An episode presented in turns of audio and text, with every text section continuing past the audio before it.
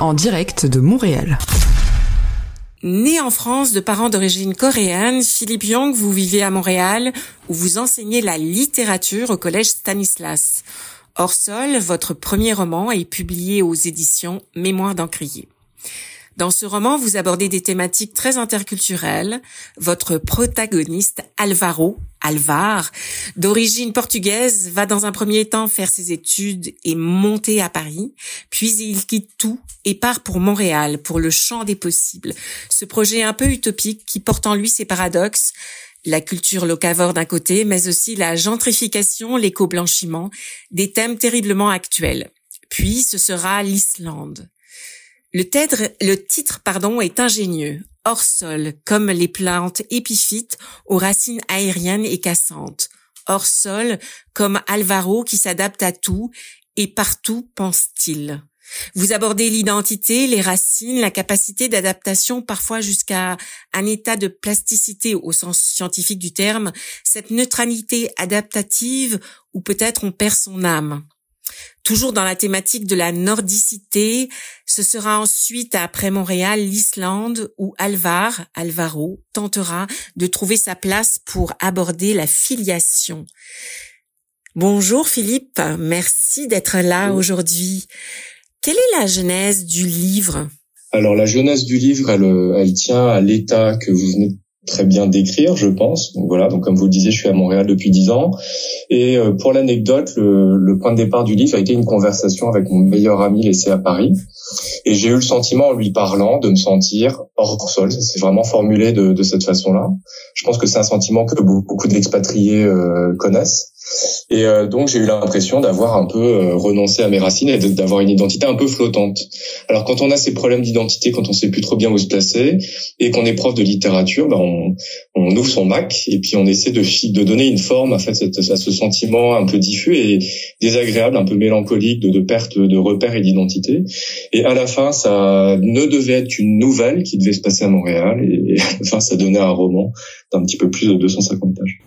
On est ravis que la nouvelle se soit euh, étoffée. Merci beaucoup. Euh, comment justement conjuguez-vous votre culture riche de strates différentes, les origines coréennes comme on l'a abordé, la France, euh, l'ancrage avec la littérature française, la passation de culture à vos étudiants ici à Montréal dans une réalité très multiculturelle?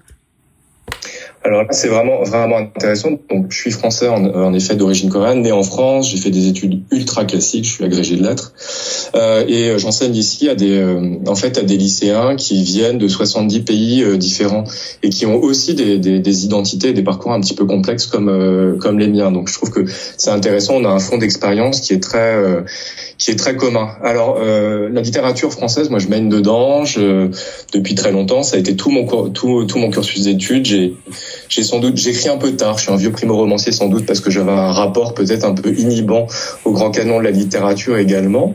Et euh, après, je me dis que euh, je suis dans ce, ce collège Stanislas qui, contrairement à son nom, est aussi un lycée. Euh, et puis j'ai des gens comme ça qui ont un rapport aussi assez quelquefois complexe à la, à la langue française. Quelquefois, c'est leur deuxième troisième langue après l'anglais, après l'arabe, euh, après le russe, euh, quelquefois ou le roumain. Et euh, donc ce que je trouve très intéressant, c'est qu'au final, le défi du métier, et puis on va le retrouver aussi dans le roman, c'est de c'est de trouver une culture commune et cette culture commune elle va passer à travers à travers les livres voilà avec l'idée que la littérature a cette forme d'universalité qu'on peut quand même partager à la fois en donnant un cours sur Baudelaire par exemple et puis aussi peut-être aussi en écrivant un roman bizarrement bah, sur cette expérience de, de déracinement et de, de décentrement. J'ai des anciens élèves qui ont lu mon livre et euh, il y a pas mal de gens justement qui ont ces parcours d'expatriés aussi qui l'ont lu, des parents d'élèves, et qui m'ont dit qu'ils avaient été euh, sensibles justement à, à, cette identité un petit peu troublée de ce cher Alvaro qui devient Alvar quand il arrive à Paris, qui renonce même à l'intégralité de son nom euh, de son nom portugais. Mais c'est fou. Alors justement cette cette relation entre le sud et le nord alors euh, du Portugal à, Paris, de Paris qui s'ancre dans une nordicité à, à, Montréal, et puis toujours plus nord dans la nordicité, euh, l'Islande. Euh, quel est le lien entre ces territoires si différents pour vous? Alors peut-être c'est une question qui m'a souvent été posée. Pourquoi avoir choisi un personnage portugais alors que je suis d'origine coréenne?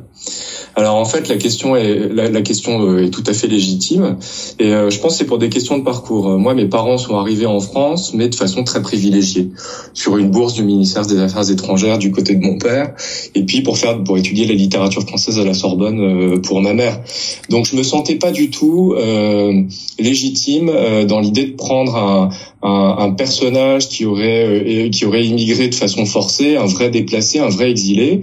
Et à réfléchir, je me suis dit que mon expérience, elle était beaucoup plus proche de ces euh, Européens du Sud, des Italiens, euh, des Portugais, des Espagnols, euh, à qui on a dit ah mais oui mais les études au Nord justement, les études dans la grande capitale à Paris, c'est mieux pour pour, voilà bah, pour une des questions de prestige social, etc etc. Donc le parcours d'Alvar de son beau sud portugais qu'il abandonne ensuite vers Paris, ensuite de plus en plus euh, nord, j'avais l'impression que c'était un reflet finalement de ma propre euh, de ma propre expérience et de mon propre parcours. Alors après, pour répondre sur l'Islande spécifiquement, comme beaucoup de monde maintenant, mais un peu avant tout le monde, moi j'ai développé une sorte de d'obsession islandaise il y a une vingtaine d'années. Donc j'ai fait un certain nombre de voyages là-bas, quatre à, ce jour, en toute saison, seul, pas seul.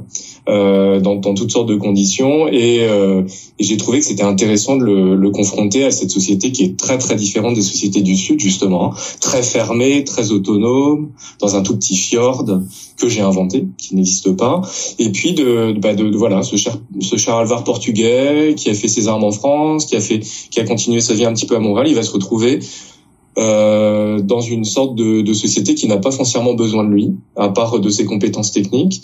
Et euh, toute la question est de savoir si euh, ce, cet être sans racine va réussir à s'enraciner tout de même, parce qu'il voudrait bien quand même arrêter cette errance confortable de contrat en contrat que, que beaucoup d'expatriés connaissent, enfin, j'imagine. Tout à fait, merci beaucoup. Et puis pour clore notre rencontre, je voulais aborder le, la thématique de l'ancrage parce que à l'instar de Nancy Houston et de son livre, de son petit livre magnifique Nord perdu, quels sont euh, vos ancrages qui vous permettent en même temps une liberté et en même temps une présence euh, au territoire? Comment vous arrivez à retrouver ces repères euh, sécurisants pour vous?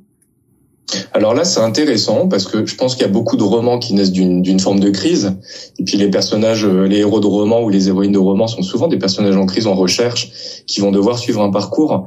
Dans mon cas, il y avait sentiment de flottement qui, au bout de presque dix ans, devenait presque désagréable.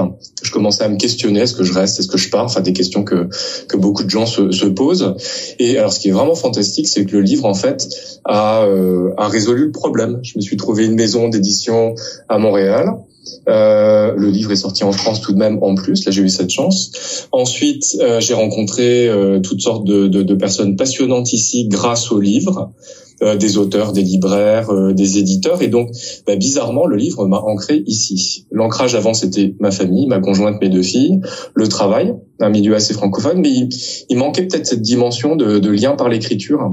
Alors c'est assez beau parce que le, le, livre a été une sorte de petit objet magique qui a résolu le problème qui lui avait donné naissance. Donc là, ça m'a vraiment, vraiment donné l'impression d'être ancré plus durablement à Montréal. Hein. donc euh, cette petite mélancolie de l'expatrié, je dis pas qu'elle a totalement disparu, mais elle est en voie de résolution. Philippe Young, merci infiniment et je rappelle le titre du livre Hors sol aux éditions Mémoire d'Encrier. Merci.